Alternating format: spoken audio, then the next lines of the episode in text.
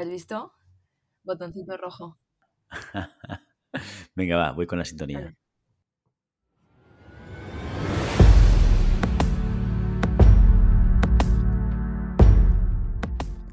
Llamada a pista, episodio 153. Hola, muy buenas y bienvenidas y bienvenidos a Llamada a pista, el programa, el podcast en el que hablamos de ese desconocido deporte que es la esgrima. Este podcast está pensado por y para ese extraño la parque especial colectivo de seres humanos que decidimos no dedicarnos ni al fútbol, ni al baloncesto, ni al tenis, ni a ningún otro deporte conocido y que por el contrario preferimos, en pleno siglo XXI, blandir la espada y enchufarnos a la pista. Hoy estamos aquí, un viernes más, una semana más. Maribel Matei, muy buenos días. Buenos días, Willy, ¿qué tal? Muy bien. Y no, y no voy a saludar a Santiago Godoy porque no está. Está en Honduras. No. Es que hoy a esta hora, cuando estamos grabando, le tocaba ir a llevar a los niños, a los peques al colegio. Y sabemos que la vida es una cuestión de prioridades. Y no sabemos por qué Santi prioriza a la familia de este podcast. Esto es una cosa que no, no- no sabemos responder, pero es así, ¿verdad? Nada, que hay gente que trabaja y hay gente que no trabaja, Willy. No pasa nada. Solo digo Exacto. que la audiencia tenga en cuenta estas cosas. En su Eh. ranking de popularidad, pues está cayendo, Santi está cayendo. El día que repartamos dividendos, este tipo de cosas las tendremos en cuenta, ¿no, Maribel? Exactamente. Eso es. Bueno, pero no hablemos de quién no está, hablemos de quién está. ¿Cómo estás, Maribel Matei? ¿Qué tal? ¿Qué tal tu semana? Pues aquí vamos, muy bien. Ya después de las vacaciones, yo sigo con las vacaciones ahí, ¿no creéis que no? Y ahora de, de puente en Madrid, o sea que bien, eh, poco a poco, incorporándose a la vida útil. Oye, pues yo, yo te tengo que confesar una cosa, y es que esta última semana he visto más eh, trozos de programas de Telecinco que en los últimos 15 o 20 años, ¿eh? O sea, Yo estoy... también, yo también. Tú también. Además, hace mucha- mismos todo el rato. No sé Es- bueno, es que además, yo, esto no sé cómo funciona exactamente. Claro, yo el programa en directo en la televisión no lo veo porque ya sabes que yo la televisión no la veo. Pero intento conectarme para. Porque me hace mucha gracia y me, y me hace cierta ilusión ver a Julen Pereira eh, en el programa, en Supervivientes, ¿no? En, en el programa este de Honduras y tal. Pero hacen como clips cortos, como muy cortos, de un minuto, minuto y medio o dos minutos, eh, de, de- de momentos en los que sale cada personaje, ¿no? Cada uno de estos participantes, ¿no? Sí. Y, y ahí, y ahí, no sé, tres o cuatro o cinco de, de Julen Pereira eh, haciendo cosas y tal. Y, y- y la verdad es que, claro, sí- siempre son un poco los mismos, ¿no? Pero bueno, oye, que me hace, me hace ilusión y me hace gracia verlo ahí. ¿Tú cómo estás viendo tú? Vamos a hablar un poco de Honduras y de Supervivientes, ¿eh? Vamos a hacer un poco de Sálvame Deluxe, ¿eh? ¿Cómo ves tú a Julen Pereira en Supervivientes, Mario Es que Matei? No estoy viendo nada, o sea, hoy justo me he metido por la mañana en Instagram y he visto que le habían elegido líder de no sé qué, es que tampoco sé ni cómo funciona el programa, ¿vale? Yo tengo una amiga que los sigue todos, en plan, sigue Gran Hermano, sigue Supervivientes, sigue La Isla de las Tentaciones, sigue todos. Entonces ya le preguntaré que me haga como un resumen de, oye, ¿cómo va esto, no? O sea, sé que no la han echado, ¿no? Porque esta semana ya echaban a alguien y, y no la han echado, pero bueno, no sé, ahí estará el muchacho en bañador todo el día, obviamente. Y bueno, si lo está pasando bien, por lo menos que saque algo de esta experiencia, ya que se está perdiendo todas las copas del mundo, Grand Prix y demás, pues por lo menos que tenga un buen rato.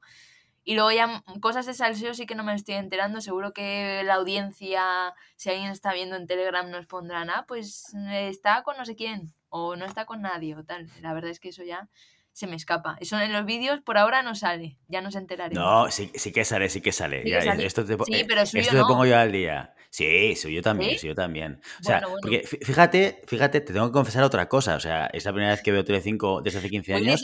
pero es que-.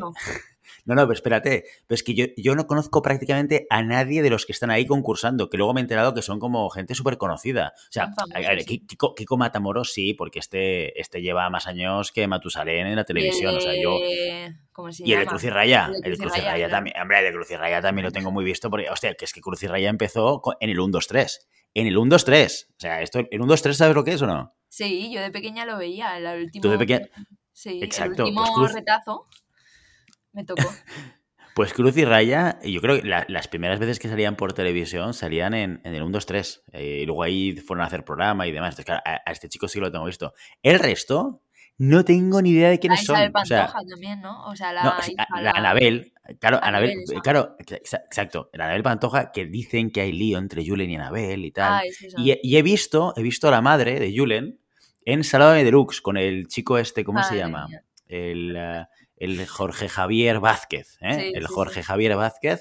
Pues he visto a la madre eh, en, en- en el programa y tal, hablando de esta historia con Anabel y tal. que Yo no sabía, se ve que esta chica ha salido, es el segundo Supervivientes que hace y que es súper conocida y que sale en todos los platos. Y, Willy, es para que- no verlo, ni me sonaba, ¿eh?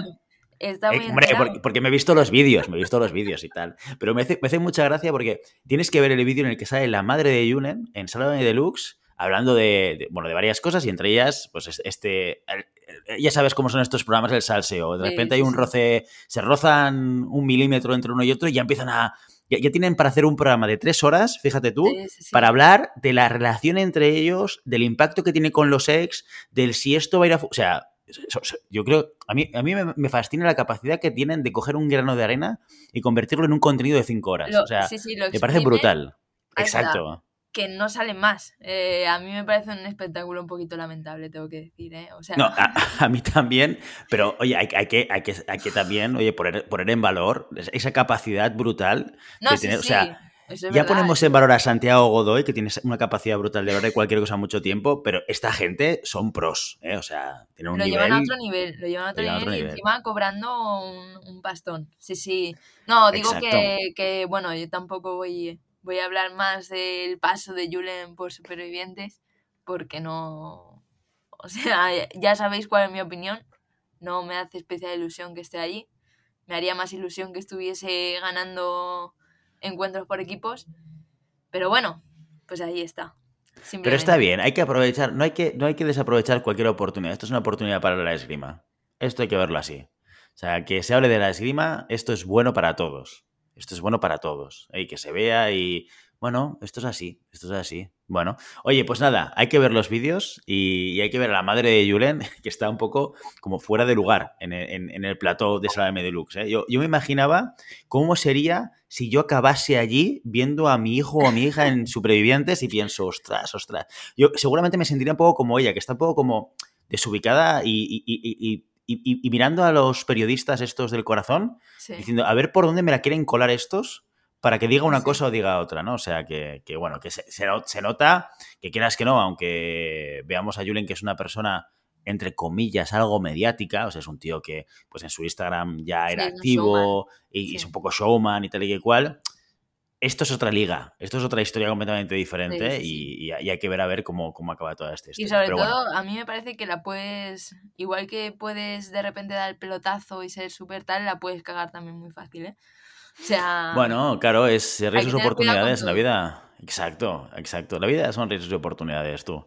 O sea que ya, ya, ya lo iremos viendo. Oye, bueno, pues nada. entonces anima a tus hijos a que vayan a supervivientes. Ni en broma, ni en broma. O sea, bueno, mis hijos que hagan lo que les dé la gana, ¿eh? para que eso, por eso son personas libres, ¿eh? y, y quiero que, que crezcan en un entorno en el sí. cual tengan la libertad de poder elegir, pero con alguna prohibición, no podrán ir a supervivientes. Esto, esto, voy a hacer una cláusula de aquellas, ¿eh? Gran hermano, es más divertido. No, tampoco, gran hermano tampoco. O sea, ni- nada, nada. O sea, que no se hagan en la tele tú. Que, que, a mí me dejen un poco tranquilo. ¿eh?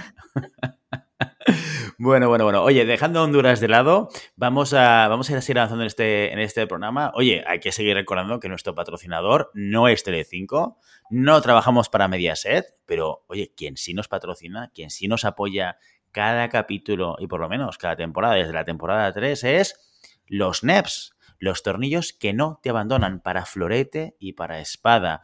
Fundamental, oye, si tú eh, cuando, vayas, cuando vas a probar tu arma previo a una competición, que esto pues lo, hacemos todos, ves que los tornillos que tienen son típicos, ¿no? Aquello, puedes reconocer que esto pues, podría ser el tornillo que utilizo yo pues para hacer carpintería, ¿no?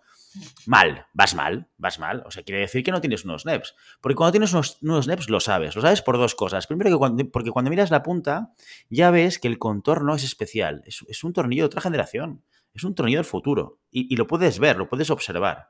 Y la otra cosa por la cual te enteras que son NEPs es que la punta no te va a saltar durante la competición. Que esto es fundamental. ¿eh? Que esto es una de las peores sensaciones y experiencias que tiene cualquier tirador. ¿eh? Cuando vas a tocar tocas y dices, ¿por qué no ha sonado? Porque la punta te había saltado y no te habías dado cuenta. Dios mío, ¿por qué no compré NEPs? Pues bueno, pues eh, ya te, si, te lo, si, te, si, te lo, decimos aquí cada, cada semana, donde la chapa, además, cómprate los NEPs. Tampoco se te rompen, que a mí me pasó una competición que se me rompió un tornillo y me lo tuvieron que meter a martillazos en el florete. Ojo, cuidado, que Ojo. eso a lo mejor eh, es peor incluso que te salte la punta, porque puedes poner otro por tornillo, pero si se te rompe, ya has cagado. Con los NEPs no te va a pasar porque aunque se doblen un poquito se pueden sacar porque son huecos.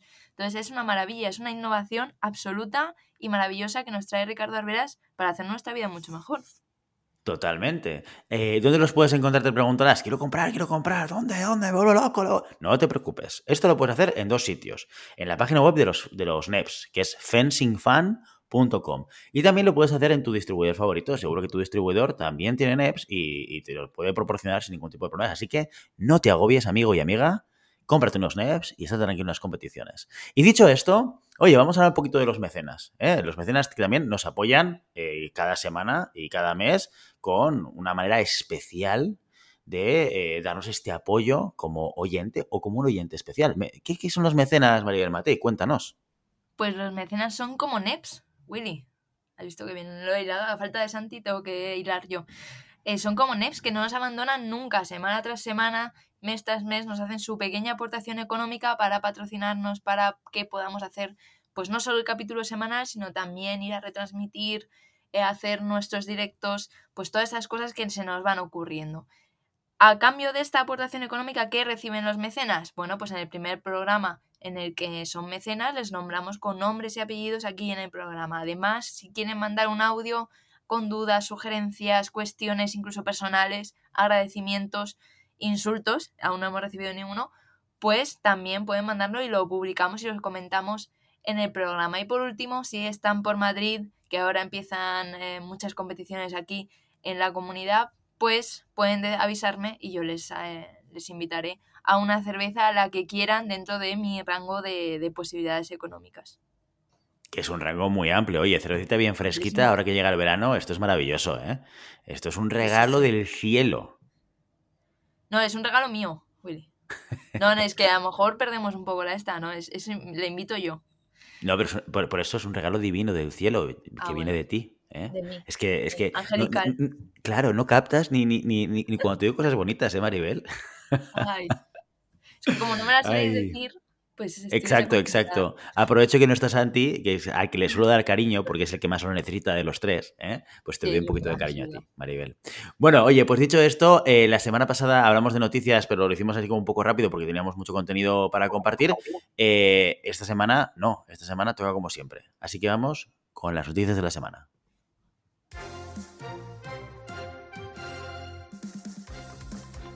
La esgrima española cierra abril con competiciones dentro y fuera de nuestras fronteras. El sable lo hará en San Sebastián, con el último torneo nacional de ranking antes, del Campeonato de España. En el Polideportivo Pío Baroja se decidirán los números definitivos para el máximo torneo absoluto, tanto en la modalidad individual, donde Lucía Martín Portugués y Óscar Fernández defienden el liderato del ranking, como en la competición por equipos. Mientras esto ocurre en casa, fuera el florete y la espada disputarán un nuevo torneo internacional. Andrea Bretó, María Mariño, Teresa Díaz y Arianda Castro buscarán en Tober repetir o mejorar el gran sexto puesto que consiguieron en Belgrado. Y el florete masculino con Java, Yago, Nacho y Ruyer viajará a Plovdiv para seguir sumando individual y colectivamente. Por su parte, la espada masculina y femenina acude al Grand Prix de la temporada en el Cairo, el último de la temporada sin Julen ni Eugeni Gabaldá, pero con 8 efectivos. La femenina, por su parte, llevará 3 a Egipto: Sara Fernández, Macarena Centenera e Inés García. La Federación Internacional de Esgrima busca la paridad en el arbitraje fijando nuevas cuotas de cara a la temporada 2022-2023. La máxima autoridad de la esgrima mundial ha comunicado este mes su decisión de establecer cuotas en la Master List, la relación de los mejores árbitros internacionales que se renueva cada año. En su comité ejecutivo, la FIE determinó que las federaciones nacionales deben incluir al menos dos mujeres en candidaturas de seis árbitros o una si proponen menos de seis nombres para la lista. Esto puede cambiar totalmente la configuración de la élite arbitral. Según la Masterlist de 2021, por ejemplo, de los 65 países representados en ella, solo 23 cumplían estos criterios, entre ellos España, que cuenta con Vanessa Chichón como única árbitro. Sin embargo, si nuestra federación quisiera incluir un nombre más, además de los cinco que tenía en 2021, el sexto tendría que ser el de una mujer.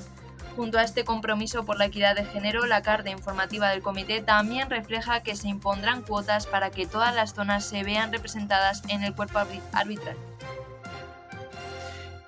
Y hasta aquí las noticias de la semana.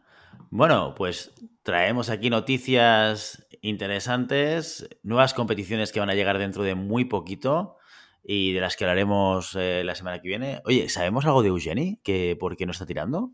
No, la verdad es que no. Santi sería la persona que, tendría que saber lo que seguramente tenga el más contacto con la espada. La verdad es que no tengo ni idea. O sea, Honduras nos ha ido, eso lo, tenemos claro. Pero no, no, se ha perdido las dos últimas. No, no sé la verdad por qué, por qué no está dentro de la inscripción. Será por motivos personales o, o académicos también. No, no tengo ni idea, la verdad. Bueno, pues desde aquí hacemos un Hacemos un llamamiento a Santiago Godoy, que nos estará escuchando como siempre, como es habitual cada semana que escucha el programa. Godoy, oye, entérate, ponte en contacto con Eugeni, eh, pregúntale qué le pasa y nos lo cuentas, a ver si hay un poquito de salseo. Yo estoy en el mundo del salseo ahora, ¿eh? así que me interesa un poquito. ¿eh? Nada, tienes que buscar trapos sucios y ir a, a Telecinco a contarlos. Exacto. Si, tiene que ver con estudios o tiene que ver con cosas aburridas, eh, no queremos saberlo. Me voy, a, poner como Jorge Javier Vázquez, Jorge Javier Vázquez, y, eh, y, vamos a hacer un poquito de salsa rosa aquí en, nuestro programa. Nos queda pendiente, eh, Eli, la mujer de Santi, siempre nos dice, tenéis que hacer un programa del corazón de, oh, llamada y se, se queda ahí pendiente siempre. Ya veremos, ya veremos. Exacto, ya veremos, ya veremos. A ver, si, si nos lo pide muy, muy, fuerte la audiencia, igual, igual sí que hacemos uno de salseo. ¿eh?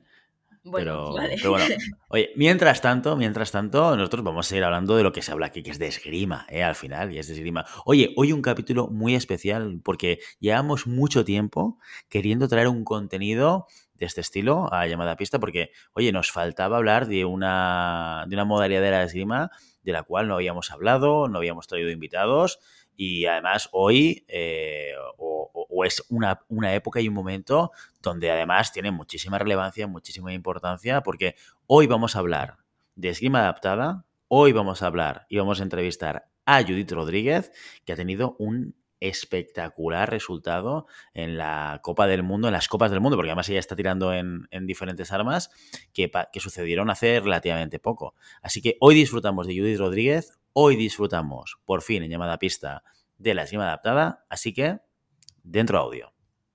Hoy tenemos en llamada pista a una de las mujeres del momento.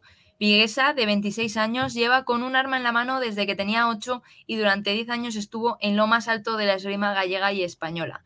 En 2018, un accidente de tráfico cuando volvía de una competición hizo que le amputaran la pierna derecha que colgara temporalmente la chaquetilla. Pero volvió, debutó en la esgrima de silla de ruedas y en apenas dos años ya está en la élite de la disciplina. No solo es líder del florete y también de las otras armas en España, sino que consiguió el oro en espada en su primera Copa del Mundo. Judith Rodríguez, bienvenida a nuestros micrófonos. Hola, ¿qué tal? Lo primero, gracias por darnos este rato de tu tiempo para atendernos.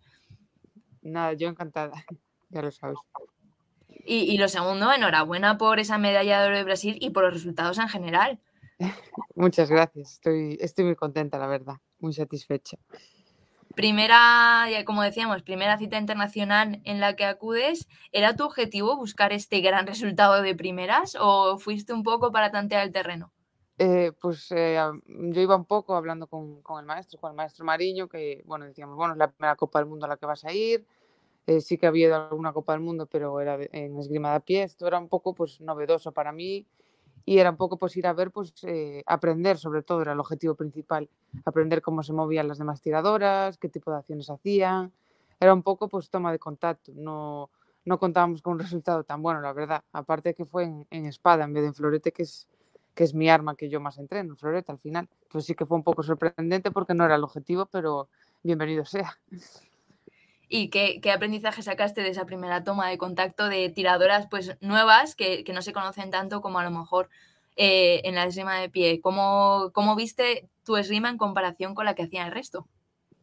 Pues la verdad aprendí bastante, eh, ya no solo por eso, por el resultado y todo eso, aprendí mucho porque vi, vi cómo se movían en las sillas, que al final, sí, en España tiramos entre nosotros, pero mayormente tiramos contra hombres y quieras o no, pues la, la manera de tirarnos la misma y, y, me pude fijar en cómo se movían, en, en que, por ejemplo, hacían muchas acciones de, de remis, o sea, iba mucho a buscar el fallo del otro, entonces de eso pude aprender mucho y luego que, bueno, lo que yo siempre digo, como la diferencia para mí más grande es... Eh, que en a pie no estábamos tan cerca como en la silla, pues vi que, que tenía mucha rapidez en la salida. En listos adelante y, y, bueno, pues todas ya te salían con, con, el arma delante, ya tenías casi el tocado encima. Entonces vi mucho esa rapidez que, que, hay y de que hay que estar pendientes justo en el adelante, que es cuando sucede todo al momento.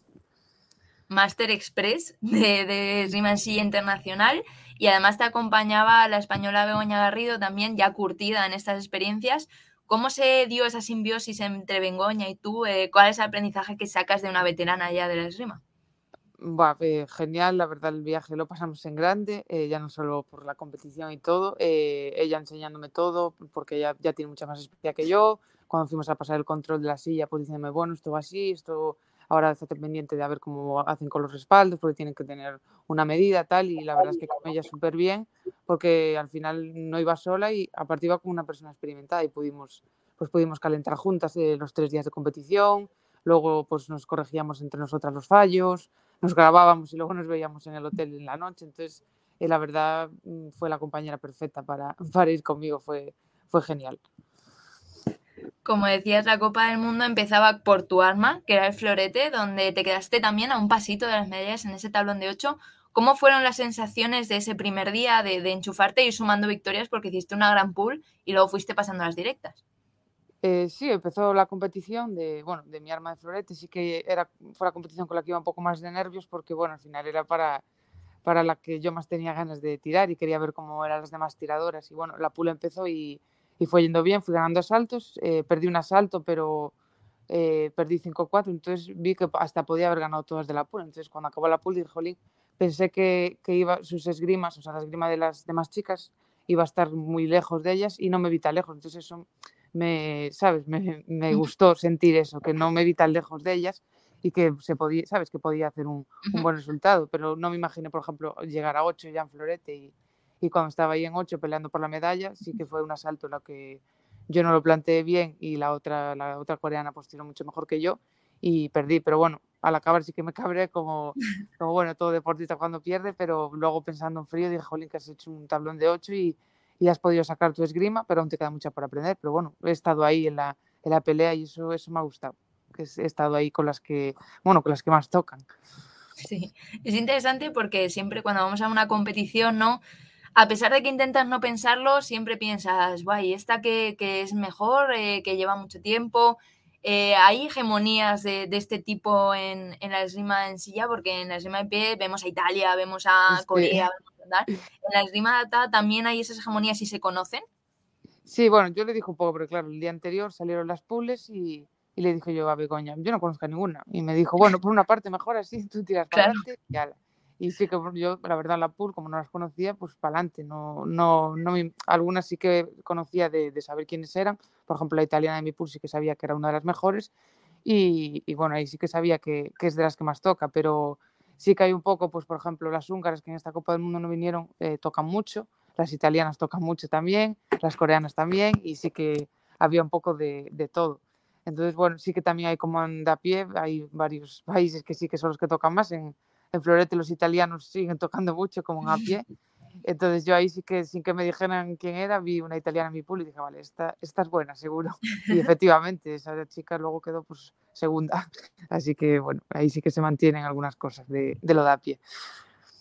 Bueno, yo creo que, que ya eh, Italia, Corea, Hungría, como decías, van a tener en cuenta ya España, ¿no? Porque con el gran resultado que vino en Florete, pero sobre todo el de espada, eh, ya España estará en el punto de mira, estoy convencidísima. Eh, sí, un poco aparte en la, en la, competición, pues luego al terminar, al final yo era nueva, no, no me conocía, entonces como que muchas chicas vinieron a preguntarme, pero ¿de tú de dónde has salido? O sea, eh, ¿cuánto llevas entrenando? No te hemos visto en ninguna Copa del Mundo. Entonces estaban como un poco extrañados. Entonces cuando les dije, no, yo es que antes ya hacía esgrima, pero da pie, ah, vale, claro, ahora entendemos, tal. Porque al final lleva, llevo poco en silla, pero llevo mucho la esgrima. Entonces, al tirar, pues sí que las chicas me estaban viendo y luego me vinieron a preguntar. Le preguntaban también a Begoña, ¿esta compañera dónde la has traído? Y, y bueno, sí, ahora sí que parece pues que, que España pues que es lo que yo quiero, que la esgrima adaptada española pues, pues tenga mucha repercusión y, y coja un nombre y que se vea pues todo el trabajo que hacemos todos y, pues mira, esta medalla también es, es buena para la esgrima adaptada española para que vean que, que, España está ahí, que puede hacer buenos resultados, tanto en esgrima de pie como, como en adaptada, sobre todo pues las, las mujeres también. Exactamente, de ahí, sí. de la tapada al oro, después de una final de infarto que nos tuvo a todos emocionadísimos. Y también es verdad que después de horas de competición, había nervios, en los que decías antes, esos nervios en florete, en la espada entre el asalto de semifinal y la final, porque pasaron bastantes horas. Sí, eh, ahí hubo una anécdota, porque bueno, eh, la semifinal la, la tiré, dije, bueno, estoy en medallas, ahora a tope, a lo que llegue. Y la semifinal sí que fue un poco justa, supe mantenerla y tenía la, o sea, iba ganando, entonces dije, bueno, tengo que mantenerme ganando, si se quiere arriesgar, que se arriesgue ella. Y la verdad, salió bien, gané y entré a la final. Y esto fue al mediodía y, y, fui allá al directorio técnico y les dije, mira, ahora va a ser la final porque era la hora de comer y, y por sí. si podía descansar y luego calentar. Y me dijeron, mira, la final es a las seis y media. Y yo, seguro, me dijeron, sí, sí, seguro que a las seis y media, porque internet también ponía las seis y media. Y les dije, bueno, vale, no vaya a ser que llaméis a, a España y España no esté. Y se empezaron sí. a reír y dijeron, no, hombre, no, ¿cómo va a pasar eso? Pues resulta que nos fuimos a comer, volvimos, eh, Begoña estuvo entrenando sable para el día siguiente y yo estaba allí con ella arbitrando y tal, que estaba con un chico de Argentina. Y a las cuatro y media de la tarde viene uno de los auxiliares, eh, Judy Rodríguez, y yo, sí, soy yo. Te está esperando la coreana para la final desde hace diez minutos. Y yo, ¿cómo? Pero si me habéis dicho a las seis y media. Y yo estaba con el chándal de España sin haber calentado ni nada. Y me fui corriendo, bueno, corriendo, no, cantando rápido. Sí. Y, y, nada, llegué allí, no tenía las espadas, no tenía la careta, no tenía nada. Y, y, fue un poco todo a correr, me trajo las espadas, la careta, me senté y yo, Begoña, que no calentado, que no calentado. Y me cogió, me, me, dio una leche y me dijo, ponte ahí en guardia, da igual, ahora siéntate en el asalto. Y yo, sí, es verdad, tienes razón. Y pues mira, pues salió bien. La verdad es que me metí centrada y sí que fue igualado 1-1, 2-2 todo el rato y, y luego los dos últimos tocados, cuando saqué la ventaja del 14-13, dije, tengo que meter el punto siguiente como sea, da igual que sea doble o las luces sentidas, mi luz se tienen que entender. Y bueno, pues salió bien y, y no me lo podía creer cuando acabó el asalto, en resumen. A pesar de, de lo accidentado, genial, ¿no? Eh, la sí, sensación sí. de, de, la final, genial. Y, sí. y, también es cierto que tirabas contra Kwon, contra la coreana, que es la que te había derrotado en Florete. ¿Te sirvió haberla conocido el día anterior, aunque fuese en otra arma? ¿Entrabas con el asalto ya planteado, digamos? Eh, la verdad es que no, porque bueno, sí que estuvimos Begoña y yo diciendo, jolín, esta coreana, nos encontramos hasta la sopa, tal, porque le tocó luego a ella la pool al día siguiente, a mí la pool de en directa, en plan, nos tocó muchas veces, y ese mismo día de espada la eliminó a ella también en directas. Y yo, jolín, la coreana nos persigue a las españolas, le decía. Y no, sí que, ¿sabes? Intenté recorrer el asalto de, de Florete, las acciones que hacía, pero al final espada yo sabía que igual hacía otro tipo de acciones, pero sí que tuve en cuenta un poco como tiro en florete, dijo yo, digo, pensé cómo podrá adaptar ella lo que hacía, ¿sabes? Lo tuve un poco en cuenta, pero, pero me sorprendió porque al final hizo una, una esgrima distinta, porque el, el, florete y la espada como no, no tienen nada que ver al final en, en cuanto a, bueno, a las técnicas que puedes hacer, pero, pero bueno, al final salió bien. En, en florete me tiró mucho mejor que yo, es verdad, y yo tampoco lo planteé muy bien y di muchos blancos no válidos además. Sí. Y en espada pues eh, supe mantener la calma y, y, meter los dos últimos tocados, que fue lo importante al final. En espada, como no hay blanco no válido, ¿no? Te venía perfecto. Los sí, que sí, no entraron en florete entraron en espada. Sí, porque el, día anterior le decía a Begoña, Jolín, ¿cuántos blancos son no válidos? No, para la respuesta blanco no había, para la respuesta no blanco no válido. Y dije, bueno, aquí no voy a tener este problema. y salió bien. Eh, luego eh, es verdad que ahí no terminó la competición, ahí vino la euforia, que la vivimos todos, pero casi pasó desapercibido también después que al día siguiente también hiciste tablón de 8 en sable. ¿He visto los resultados? ¿Seguirás apostando por las tres armas?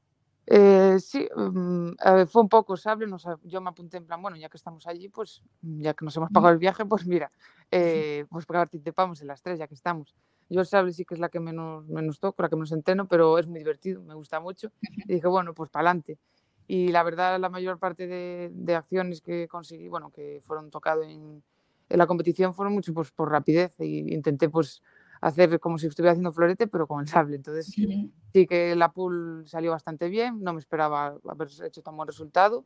Y luego en directa la primera la pasé 60 y la siguiente me tocó con una tailandesa que iba con mejor número que yo. Pero dije, bueno, yo en cuanto llegué adelante, para adelante y a la careta, venga, pum. Y, y fue saliendo bien y, y, la verdad me gustó mucho tirar el sable. Luego ya en, en la siguiente directa ya me tocó contra una italiana que, que luego ganó la competición y ahí dije yo, uy, una italiana, esta me parece a mí que, que va a estar difícil. Y ni tan mal el asalto, al final perdí 15-8, pero hasta hubo un momento que fui ganando, que bueno, estuve pues haciendo ataques retos o para la respuesta y luego ella ya pues me pilló, me empezó a ir al brazo, que lo tenía descubierto y ahí ya, ya me remontó. Pero estuvo muy bien, también es un resultado muy bueno. Pero Eso, al no sé principio, si... sí. al- lo que me preguntabas antes, voy, voy a seguir yendo más por el florete y, y por la espada. Pero ya que estoy allí en las competiciones, pues tiro las tres, ya que estamos. Sí, porque siempre la flauta puede sonar. Eh, no sé si es algo que, que a, los, a, los sablistas les guste o no escuchar, pero es verdad que un buen floretista puede tirar bien sable. Yo lo dejo ahí. Sí. No es muy complicado. Tenemos el, tiempo, tenemos eh, lo único que nos falta es eso, el brazo y poco más. O sea que, que ahí Sí. está el. Yo lo que vi es el con sable más, un poco más de rapidez en las acciones Sí. y luego pues yo lo que intentaba era, digo, bueno, pues eh, pienso en acciones de florete, pero las hago más rápido y tocando mm, con el filo en vez de punta. Y eso fue lo, lo único que yo cambié ahí, pero el sable tiene su trabajo y mucho trabajo que, que las tiradoras tienen que hacer y bueno, es otra arma más, pero es muy divertida también y a mí me gusta mucho. Sí, sí, es solo para picarles un poquito. Sí, Creo que están teniendo un muy buen momento para picarles un poco y que, y sí que no, sigan. es una pasada. Las sablistas ahora, cuidado a ver quién se mete con ellas. ¿eh? Un gran resultado, a mí me, me puso muy contenta también sus resultados. Se ve que la esgrima femenina estamos haciendo un buen trabajo y eso está muy guay escucharlo y verlo. Eh, totalmente, la verdad. Y, y antes decías, eh, cuando estábamos hablando del sable, dije, tú para adelante. Eh, yo creo que es la frase, también lo, lo escuchábamos en las sablistas, el pa'lante sin miedo. Y, y tú desde el primer momento yo creo que lo encarnas perfectamente, porque tú llegaste a la esgrima adaptada y ha sido llegar y besar el santo. Lo comentábamos aquí en llamada pista cuando empezaste a competir, que, que íbamos siguiendo esas competiciones. Ya mm, conseguiste medalla en las primeras pruebas de campeonato de España, prácticamente desde el principio. La adaptación de, de la esgrima de pie y hacia, hacia la esgrima de silla ha sido tan rápida como parece desde fuera, porque enseguida conseguiste tener resultados. Eh, sí, a ver, rápida, fue mucho trabajo de yo, mi, mi maestro, también mi, mi entrenadora Siana y mi club, nos tuvimos que como adaptar todos, porque al final era algo nuevo de lo que no, sabíamos. Eh, habíamos visto vídeos y bueno, pues sí que vinieron a explicarnos y tal, pero esa, esa transformación de pasar pues, los movimientos con los pies a pasarlos con la cadera me costó al principio, porque yo estaba en la silla, es más, la primera clase que di con, con el maestro, movía la pierna y me decía, no muevas la pierna, que aquí no vale para nada. Y yo ya es que se me va, en plan, la costumbre, al final Sí. muchos años haciendo de pie. Y, y luego pues sí que hay acciones que son muy parecidas, pero sí que me costó, por ejemplo, lo que te comentaba antes de estar tan cerca. En guardialistas adelante, pues yo igual estaba más acostumbrada adelante, pues me voy un poco para atrás en la pista y vuelvo otra vez a atacar, imagínate. Aquí es que no te da tiempo a hacer eso, pero estás tan cerca que es en plan, pum, para adelante o para atrás. Pero tienes que como que tener muy decidido ya lo que vas a hacer, eh, porque es, es la cercanía, no te deja tampoco pensar mucho. Entonces, eso sí que me costó un poco adaptarlo, pero bueno, aún lo estoy trabajando y aún, aún tengo cosas que mejorar de, del movimiento de la silla y tal, pero, pero bueno, sí que, sí que me adapté bastante bien, yo creo. Eh, no contaba adaptarme tan rápido en sí, pero aún me quedan muchas cosas por mejorar entre, entre el maestro y yo, pero bueno, parece que vamos por buen camino y, y hay que seguirlo trabajando. Lo más complicado es a distancia y lo más sencillo, eh, ¿qué te resultó decir? Bueno, pero esto es muy parecido, esto lo puedo utilizar. Pues eh, el planteamiento de, de las acciones. Las acciones al final hay igual cinta y pase, hay paradas respuestas. eh, estoy hablando, bueno, en florete, pero bueno, en espada igual. La- Sí. Las acciones al final eh, trabajamos las mismas. Lo que pasa es que cambiamos pues eh, eh, la distancia entre nosotros, que estamos sentados, y pues el ángulo has de tocar. En plan, mm, igual no se toca tanto si te- en la parte, por ejemplo, si el otro se echa para atrás, pues vas a la parte baja, al lado de la cadera. Eh, si estuvieras de pie, pues igual ibas a la parte de arriba, a la otra agacharse. En plan, igual cambia un poco la zona de blancos y, y, pues imagínate la angulación un poco de la mano, porque al estar sentado no angulas igual el brazo. pero las acciones son muy parecidas, eso es lo que más noté yo, que las acciones al final, muchas acciones que yo hacía de a pie, pues las hago la silla, entonces también es una forma de aprovechar lo ya sabido. Más allá del trabajo del club, como decías, con, con el maestro Mariño y mm. con Siana Pérez desde aquí, por cierto, también muchísima enhorabuena porque están haciendo un trabajo espectacular. Eh, además de, ese trabajo en el club, ¿existe una estructura nacional o, territorial un poquito más grande para trabajar la esgrima adaptada o aún tira más del trabajo de clubes? No, todo el, trabajo es de clubes y que a veces el seleccionador pues, realiza concentraciones, de Carlos Soler, seleccionador, realiza concentraciones para que nos juntemos los que estamos y hacemos algo y luego las competiciones que hay, pero yo sí que a veces le mando vídeos al seleccionador para decirle qué le parece, si estoy moviendo bien la silla o no, y él me contesta. Entonces seguimos un poco esa línea, pero la mayor parte del trabajo es, de, es del club y del maestro de Siana y de los compañeros de mi club, que son los que, los que trabajamos para aprender también de las limatadas. Ellos nos ayudan, los, el seleccionador y, y, mi compañera Begoña sobre todo, pues sí que ayudan y mis compañeros a, a mejorar entre todos, pero no hay nada así estructurado de, de cómo tiene que ser, la verdad mirando un poquito ya de, cara a futuro, ¿no? Eh, viendo el trabajo que estáis haciendo tanto con el club como con el seleccionador, como con los compañeros, eh, ¿cuáles son los objetivos que te planteas tú ahora después de esta primera Copa del Mundo? ¿Ha hecho que sea más ambicioso el de cara al futuro lo que esperas o sigues con la misma línea? Bueno, yo desde siempre mi, sueño fue ir a unos juegos y es por lo que voy a pelear. Eh, pelear hasta el final, lo consiga o no, voy a pelearlo. Y ahora, bueno, después de esto sí que, sí que digo, pues mm, te motiva a pelear más todavía si se podía, porque ya estaba yo muy con el tema de los juegos que quería ir, pero es un proceso muy largo y, como sabes, aparte, para ir a, unos juegos tienes que ir a todas las copas del mundo. Mm, no es como no igual otros deportes que tú tienes que hacer una marca, que tienes que ir a todas las copas y quieres mantenerte en el ranking, entonces es un esfuerzo de, pues eso, ir a todas las copas y, y de poder hacer el mejor resultado. Ahora va a acabar la temporada nacional, que tenemos el próximo fin de semana el, la última fase del Campeonato de España en el País Vasco y luego ya tenemos la Copa del Mundo de Tailandia el, de 16 al 21. Entonces esa es la, la próxima cita. Y cómo, claro, es, es muy complicado y, pasa en, todas las disciplinas que, como dices, van, vas por ranking, muchas veces es complicado incluso desde el punto de vista económico poder afrontar ese largo proceso que es unos Juegos Olímpicos. ¿Cómo estás gestionando tú esta parte de tengo que ir a todo, pero también cuesta? Eh, pues por ahora eh, tenía ahorros y, por ejemplo, el viaje hasta Brasil, pues eh, saqué de mis ahorros para poder pagármelo porque yo también quería ir.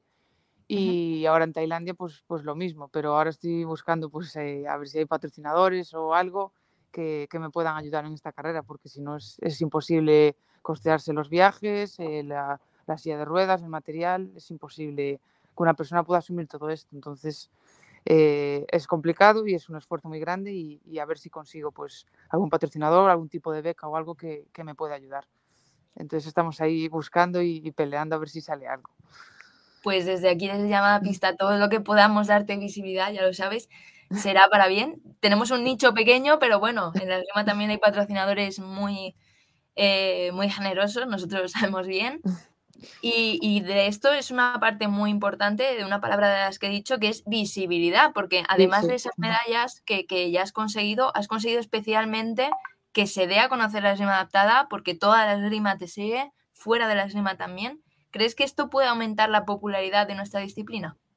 Eh, sí, yo creo que ya eh, la, visibilidad tanto de la esgrima como de la esgrima adaptada pues eh, está, está creciendo, yo creo, en este tiempo y, yo siempre intento dar visibilidad a la esgrima. Es más, ahora estoy dando charlas en colegios en los que, bueno, pues explico qué, deportes paralímpicos hay. Luego hay una parte que explico qué es la esgrima, cuáles son las armas, en plan, para que la gente sepa. Y, y luego pues les llamo a, a, que se interesen por la esgrima, que quieran verla, que quieran probar también si quisieran. Entonces me gusta hacer ese trabajo de acercarme a la gente para que conozcan este deporte que, que fue muy desconocido durante tiempo y que, que, es un deporte muy bonito y que tiene muchas cosas. Entonces me gusta que eso, como dices tú, pues que se dé la visibilidad pues que se merece al fin y al cabo. Y yo creo que poco a poco, con el trabajo que está haciendo todo el mundo, la, por las chicas de esgrima, la, por su parte la federación y todo, pues yo creo que estamos dándole cada vez más, más visibilidad. Entonces eso es muy bueno. Eh, la, gente que escucha llamada pista no lo sabe, pero yo hablaba con Judith hace unos meses de, por un trabajo de, del máster, ¿no? También una entrevista. Y había una, una, pregunta que me gustó mucho tu respuesta, te la voy a repetir a riesgo de, de parecer un poco repetitiva, es, ¿qué les dirías a esas personas eh, que tienen algún tipo de discapacidad, que están ahí entre animarse al deporte o no, para que elijan la esgrima y para que sumen a esas personas que ya estáis tirando a nivel nacional? Pues eh, yo si pudiera hablar con esas personas, eh, yo pienso que, no sé, más gente no querrían hacer un deporte porque igual están pensando en todo lo que no pueden hacer. Bueno, es que no voy a poder, por ejemplo, yo pensaba, no voy a poder hacer esgrima a pie, no voy a poder hacer esto, no voy a poder hacer aquello. Y mm, cuando nos pasa algo de esto, perdemos mucho tiempo en eso, en decir, Buah, es que no voy a poder hacer esto, es que no voy a poder hacer lo otro. Y pierdes tanto tiempo pensando en eso que no tienes tiempo para pensar en lo que sí que puedes hacer. Hay muchos deportes eh, adaptados que puedes hacer, ¿por qué no los vas a practicar? Son exactamente igual que, que los otros. Son todo deportes, tienen el mismo sacrificio, las mismas ganas, el entrenamiento, todo. Y en concreto las grimas es un deporte muy bonito, es totalmente seguro y, y lo pasas bien. Y, igual hay gente que, pues, eso, le ha pasado algo y, y siente pues, que igual no tiene nada que hacer o que, no sé, hasta hay gente que, perdona la expresión, pero se puede sentir inútil o que no, ¿sabes? No sé lo que, bueno, a lo que me quiero referir, pero que, que, al hacer el deporte pues, pues te sientes vivo, te sientes que, que, estás haciendo algo, que, es, que tu cuerpo vale, porque al final es deporte adaptado, es igual que el otro. Yo es que siempre digo lo mismo, es exactamente lo mismo. Yo he ganado el otro día y he sentido lo mismo que si hubiera ganado de a pie, porque es, es deporte y punto no es deporte, pero o paralímpico, no, no, es deporte y punto. Entonces, yo creo que esa es la visión que la gente tiene que tener y que, que se centre en las cosas que puede hacer y no, y no las que no puede, que sí que es verdad que hay limitaciones, pero hay muchas cosas que, que se pueden hacer. Entonces, eso es lo que de verdad yo creo que debería de pensar la gente pues ese mensaje tan bonito, por eso quería compartirlo, porque yo lo escuché y me pareció súper importante para toda la gente de la esgrima, primero, para que siga también la esgrima adaptada, que a veces la dejamos un poquito de lado porque no, no la conocemos y demás, pues aquí tenemos a una representante. Y, y, ya para terminar, además de este mensaje tan bonito, te queremos darte desde llamada pista una varita mágica, porque ya sabemos que aquí todo lo que se dice se cumple. Las chicas de sable dijeron, vamos a ganar a Francia y se ganó a Francia. Eh, te damos una varita mágica y te damos, hacemos dos preguntas. Una, ¿qué mejorarías de cara al futuro de la esgrima adaptada eh, en cuanto a desarrollo, en cuanto a organización, lo que tú quieras? Pues eh, yo pues, quizás organizaría pues, que más visibilidad para que se apuntara más gente y pudiéramos ser más y también pues que pudiéramos hacer eh, más concentraciones para juntarnos todos y aprender. También sería bueno porque al final eh, nosotros entrenamos con gente de a pie, eh, son esgrimistas de a pie que no tienen la misma manera de tirar que nosotros. Entonces sería bueno pues poder juntarnos igual con, imagínate, otros países de, que tengan la selección de, de, esgrima adaptada y poder aprender también de su esgrima adaptada. Y eso sería yo creo una buena opción de, de también poder evolucionar nosotros y, y, saber más esgrima adaptada, no solamente esgrima de a pie, que al final es lo que te digo, los esgrimistas de a pie y los maestros de a pie se adaptan a nosotros. Entonces también sería bueno que, que aprendiéramos de, de, los que de verdad sí que hacen esgrima adaptada. Y no me acuerdo la otra pregunta que me habías hecho. ahora la última, la última te la hago. Ah, vale, es, vale. Con esa varita mágica, ¿qué pedirías para tu futuro, para esos entrenamientos y grandes competiciones que te quedan por delante hasta París, por lo menos? Pues que salgan bien y poder llegar a los, a los Juegos Paralímpicos. Como dije, es una, una lucha muy larga y ojalá consiga pues patrocinadores o una beca o algo que me, que me permita pues pagarme todas las copas del mundo y poder hacer el mejor resultado posible y, y poder entrenar más y dedicarme 100% a esto y, y, que sea solo mi tiempo pues para prepararme para, para, las copas del mundo y prepararme pues como una deportista que soy y, y eso, eso, es lo que, es lo que querría. Pues con este deseo que compartimos totalmente desde llamada pista, te despedimos. Gracias, Judith, por tus respuestas, eh, por tu tiempo y por ese esfuerzo que estás haciendo por dar visibilidad a la esgrima adaptada, que es una parte muy importante de nuestro deporte. Mm, ha sido un placer, me ha encantado la charla y, y eso, me encanta que, que, deis visibilidad a todo, al deporte adaptado, deporte femenino. Eh, es muy bueno el, el, trabajo que estáis haciendo y, y me alegra mucho que, que vaya bien. Gracias, Judith. Nos vemos muy pronto, seguro. Vale, un abrazo. Muy bien, oye, entrevista eh, que has podido disfrutar tú solita porque esta semana hemos tenido muy complicado para poder coincidir los tres y al final tú, sola ante el peligro. Eh, y me ha encantado descubrir a Judith, me ha encantado descubrir el, eh, el, espíritu luchador que tiene y, ver un poco, oye, tenemos aquí recorrido, ¿eh? Aquí tenemos mucho recorrido y, y creo que esta va a ser la primera vez que tenemos a la esgrima adaptada en llamada a pista, pero seguro que esta no es la última, porque hay que seguir hablando de esta modalidad, hay que seguir hablando de los éxitos que se están consiguiendo. Recordemos, hay veces que, mucha gente dice, la primera eh, medalla olímpica de la esgrima la consiguió Pierre, y no es cierto, la primera medalla olímpica que se consiguió fue en esgrima adaptada. ¿eh? Así que hay que tener ese reconocimiento hasta, hacia esta modalidad de la esgrima, que es tan esgrima como cualquier otra. No, totalmente. Y además, bueno, con Judith primero tenemos una gran oportunidad de volver a, los resultados que tenían, pues eh, tuvimos en Barcelona 92, en Atlanta, también en Sydney. O sea, tenemos bastantes medallas olímpicas, pues teníamos a Paqui Bazalo, a Gemma Hansen Bay, a Cristian Pérez, a Cristina Pérez, perdón, a Daniel Lamata. O sea, quiero decir, tenemos muchas medallas olímpicas en esgrima, ¿no? Es que son paralímpicas y es lo que dice Judith, ¿no? Al final el deporte es deporte. Si a ti te gusta la esgrima, te gustará la esgrima adaptada. Yo he visto la esgrima adaptada y me parece flipante, ¿no? Me encanta. Primero porque es mucho más ágil, porque enseguida pasan cosas, ¿no?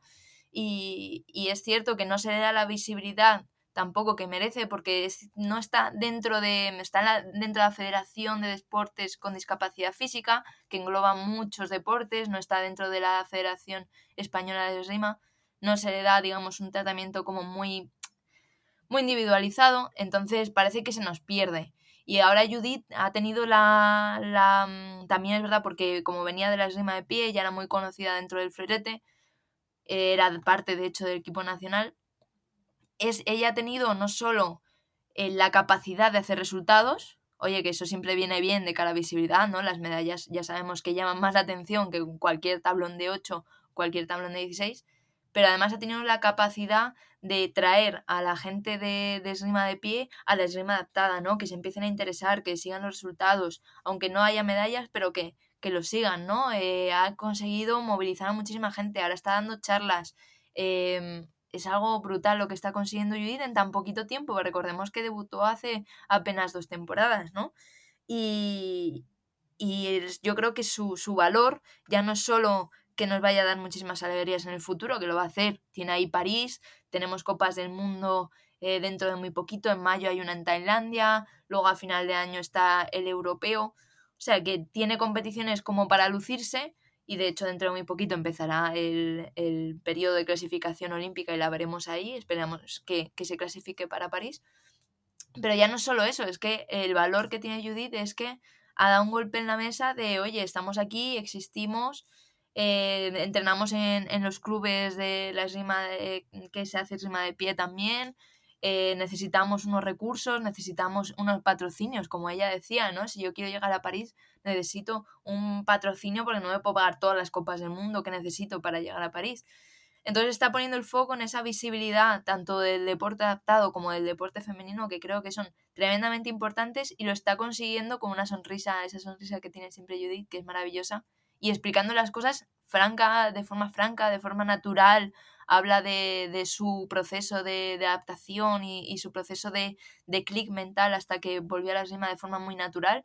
O sea, que esa naturalidad y, y, esa franqueza con la que habla de ella misma y de lo que quiere lograr está atrayendo a mucha gente a, este deporte y espero, como ella dice, que, que, esto sirva para que crezca. Al final solo son 12 personas en el ranking nacional de esgrima adaptada y, y tendrían que ser muchas más y de mujeres solo hay dos. O sea, esto yo creo que es un, una buena noticia, no solo para el esgrima en su conjunto, no solo para el deporte adaptado en su conjunto, el deporte femenino, sino para todo el deporte español. Pero al final, si alguien ve a, a Judith en silla de ruedas haciendo esgrima, haciendo resultados desde tan pronto, va a poder decir, ah, pues yo puedo hacer lo mismo en cualquiera de otros deportes paralímpicos, ¿no?